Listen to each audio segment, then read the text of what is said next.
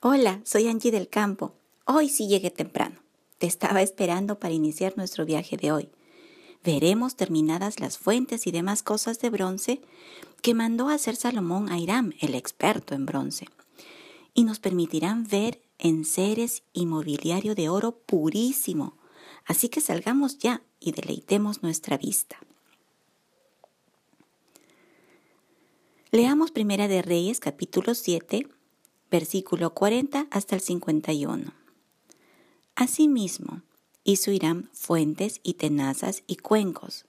Así terminó toda la obra que hizo a Salomón para la casa de Jehová. Dos columnas y los capiteles redondos que estaban en lo alto de las dos columnas, y dos redes que cubrían los dos capiteles redondos que estaban sobre la cabeza de las columnas.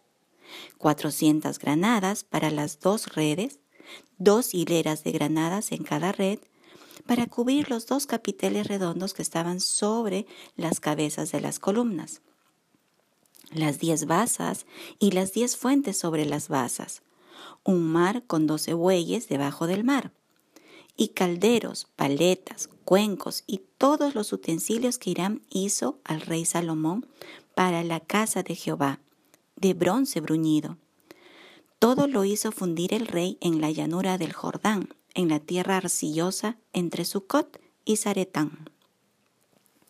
Y no inquirió Salomón el peso del bronce de todos los utensilios, por la gran cantidad de ellos.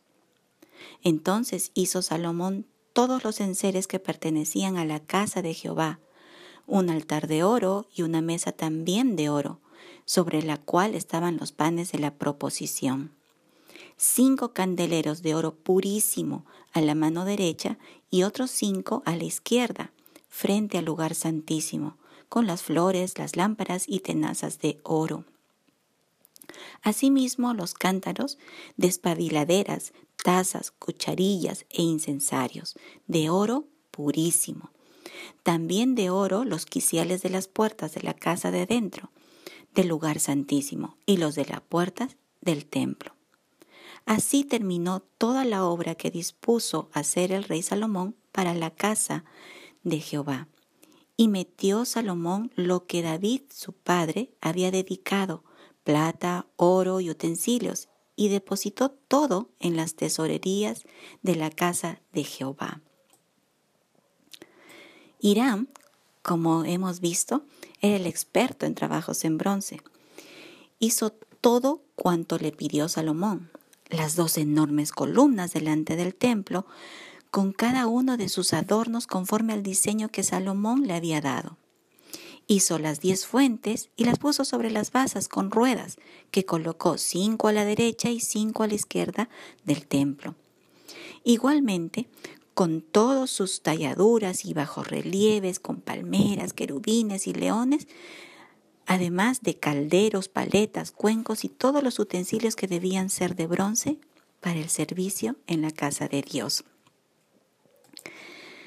Dentro del santuario, Salomón hizo el altar de incienso de oro y la mesa de la proposición y los diez candeleros de siete brazos cada uno con los adornos de flores detallados por Moisés y todos los utensilios requeridos para el servicio de la casa de Dios. todo lo hizo en oro purísimo. Así terminó la obra. Además colocó todos los tesoros que consagró David, su padre, en las estancias laterales del templo, en lo que se llama las tesorerías. El Señor ha dado al ser humano un sentido de estética y orden muy marcado porque al hacernos a su semejanza, su capacidad creativa nos fue dada. Adornar las columnas, las fuentes, el mar, los capiteles, etc., guardaba una estrecha relación con la estética, simetría, belleza y orden que Dios ha mostrado en la propia naturaleza, en lo que Él nos ha dado como creación. Solo basta ver la variedad de colores, de la infinidad de pájaros que el Señor ha creado para entender cuán creativo es y qué sentido de la belleza tiene nuestro Señor. Así, nosotros como creyentes debemos esforzarnos en mantener todas las cosas que hagamos buscando estas cualidades, estética, detalle, orden, belleza. No, no se puede concebir que un cristiano conviva con el desorden, la falta de cuidado de su hogar o de su lugar de trabajo. Esto no reflejaría que tiene un Dios de orden, estética y belleza. Permitir el caos alrededor de nuestras vidas refleja más bien lo poco que se conoce al Señor.